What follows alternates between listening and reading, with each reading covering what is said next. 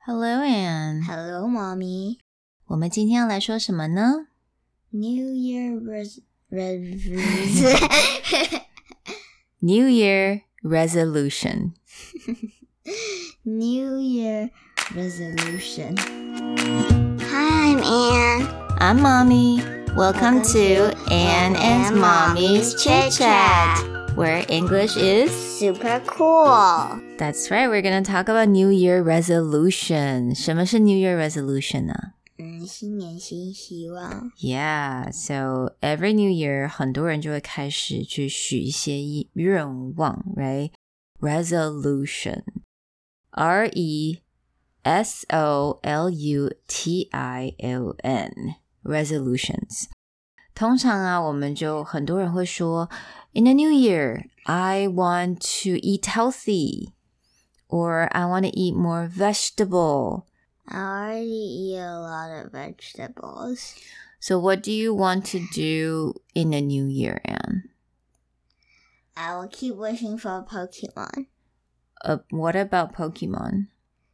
so I can be like a Pokemon master like Ash. Okay. Is I that your new year resolution? hope. So, it sounds like if you want to be a Pokemon master, you need to work out. 你要开始运动啊。 No, Right. don't really because because we need to train. Train? Yeah, we need to train with our Pokemons. Mm. 嗯，可是还是需要一些运动，对不对？Like basic, like running and stuff like that. No, Ash don't do Zen Mhm. battles.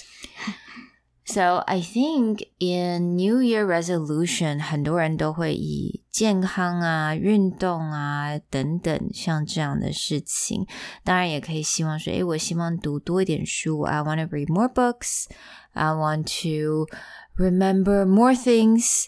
那 for me, I want to make sure mommy make more classes。 Get more money. get more money, absolutely, so that we can go on vacation. Yay! Yay! So that is my New Year resolution. 不知道大家的 New Year resolution 是什么呢? So hopefully everyone have an amazing New Year, and we'll talk to you guys next year. Bye. Bye.